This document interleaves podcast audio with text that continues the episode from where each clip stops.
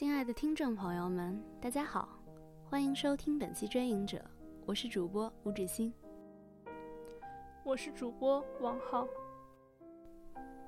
阿兰·巴迪欧曾说过这样一句话：“爱的可贵经验，就在于从某一瞬间的偶然出发，去尝试一种永恒。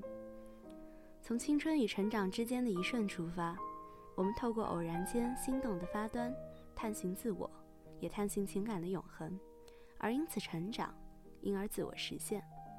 我们今天想呈现的是关于青春和成长的故事。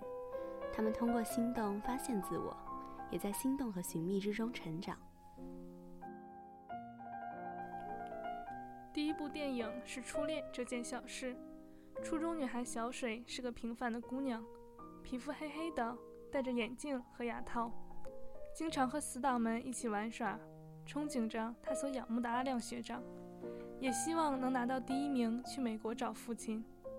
阿亮学长优秀帅气，颇受欢迎。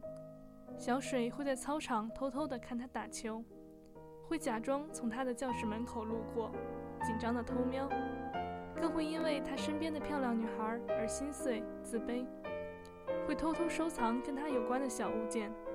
他送的饮料舍不得喝，要保存起来。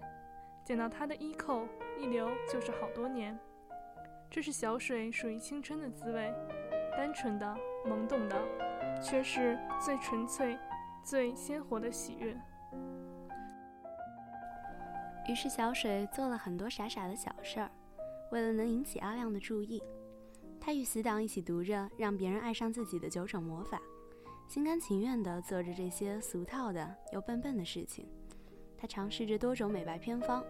自欺欺人的与朋友们在自己的脸上胡来，他申请加入舞蹈社，却在筛选时被另一位仰慕阿亮的漂亮女孩羞辱，但也一厢情愿地相信着学长会看清他丑恶的嘴脸，然后爱上自己。他努力看书以增进成绩，他不惜参演没有人看的剧社，他卖力演着军乐指挥，等等等等。他的努力。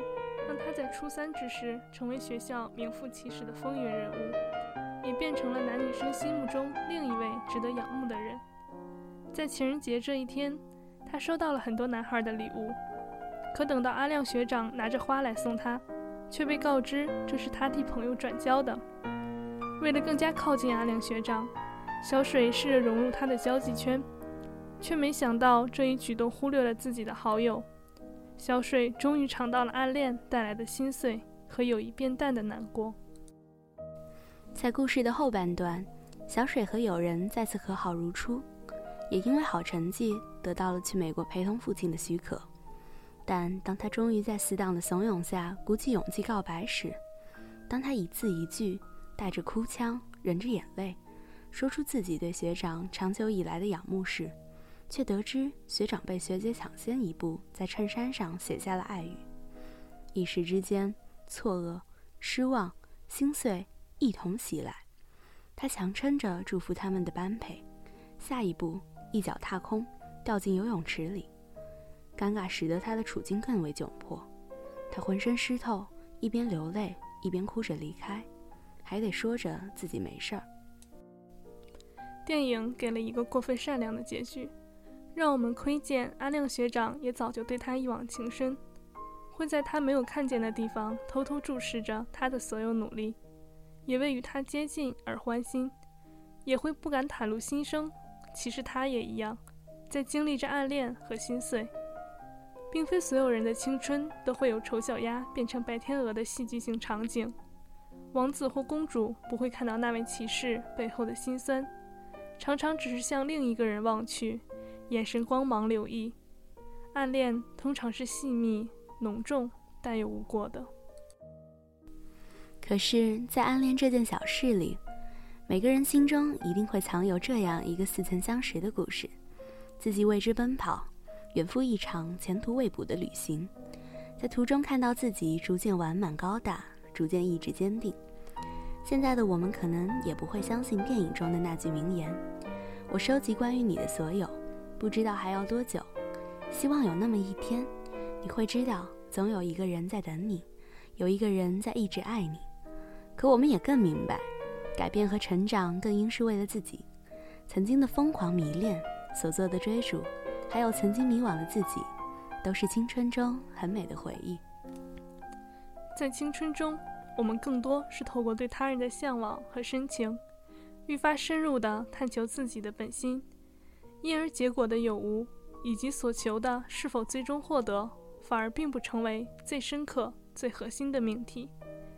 接下来，我们想要谈一个从自我视角出发，透过爱和疼痛，真正认知自我的关于青春与成长的故事。《怦然心动》这部影片于二零一零年上映，它改编自文德林的同名原著小说，描述了青春期中男孩女孩之间的有趣战争，并讲述了孩子们所能理解的朴实而真挚的道理。也给观影的成年人留下深刻记忆。影片一开始，男主人公布莱斯全家搬到小镇，邻家女孩朱莉对布莱斯一见钟情，心愿是获得他的吻。之后，两人成为了同班同学。朱莉一直想方设法地接近布莱斯，可布莱斯却避之不及。朱莉喜欢爬到高高的梧桐树上看风景，但因为施工，树要被砍掉。他誓死捍卫那棵树，也希望布莱斯能够跟他并肩作战，但男孩退缩了。此后，朱莉的事迹上了报纸，布莱斯的外公对他颇有好感，这也令讨厌朱莉的布莱斯十分困惑。朱莉凭孵出小鸡的项目获得了科技展第一名，成了全场焦点，令布莱斯的火山项目黯然失色。朱莉养起了小鸡。并把自家鸡蛋送给布莱斯，但布莱斯因为家人关于鸡蛋不干净的无端猜测，将每一周朱莉送来的鸡蛋都偷偷丢进垃圾桶中。朱莉无意间得知真相，这也使两人关系跌入冰点。朱莉跟家人讲起这件事，却引发了父母的争吵。原来父亲一直攒钱照顾生病的弟弟，所以才使家庭生活拮据。朱莉理解了父母。自己动手收拾庭院，还得到了布莱斯外公的帮助。布莱斯最终选择向朱莉道歉，但实际上并未解决问题，而布莱斯却从此开始真正关注朱莉。鸡蛋风波未平，家庭晚宴与午餐男孩评选又把两人扯到了一起。朱莉以为布莱斯对自己情愫暗深，却意外听到了布莱斯附和友人评价自己残疾叔叔的侮辱言论。这些事情中。朱莉一步步认识到了布莱斯的幼稚和狭隘，也逐渐审视着自己的内心，从而不断获得成长。布莱斯也在这一过程中开始了自省与改变。在影片的最后，布莱斯真正认识到了自己的狭隘和朱莉的美好。他在朱莉的庭院里为她种下了新的梧桐树苗，两人在夕阳下共同为树木添土，在相视一笑中接纳了真正的彼此。影片讲述的都是真实生活中看似不起眼的一件又一件小事，仿佛也曾经发生在你我身边一样。这些故事鲜活生动，又充满了纯真的美好意义。影片除了对男孩女孩之间懵懂的初恋的描写，还插入了自尊自爱的思想。朱莉并没有盲目追求布莱斯，在她意识到布莱斯对自己和自己家庭的低视偏见之后。他逐渐想明白了父亲告诉他的话：整体并不是部分的总和，整体胜于部分。同时，朱莉无疑正是自尊自爱的。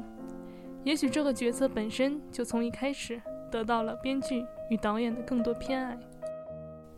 这部影片中也有一段极其经典的台词，这段台词出自男主人公布莱斯与他祖父的谈话。祖父知道布莱斯的迷茫。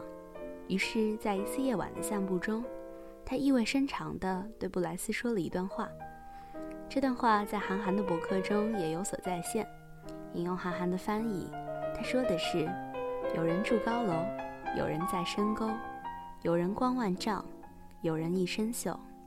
世人万千种，浮云莫去求。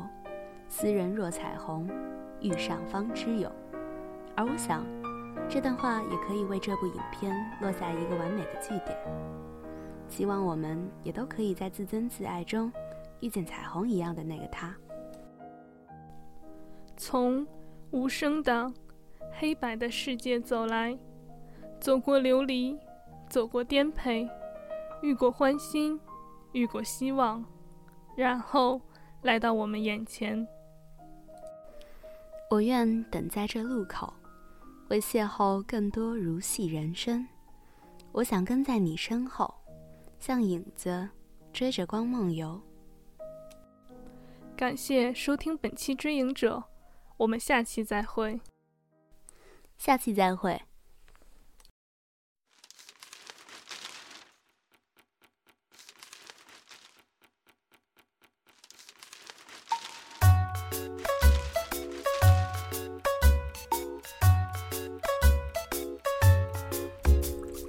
วันจันทร์ฉันคอยอยู่อัง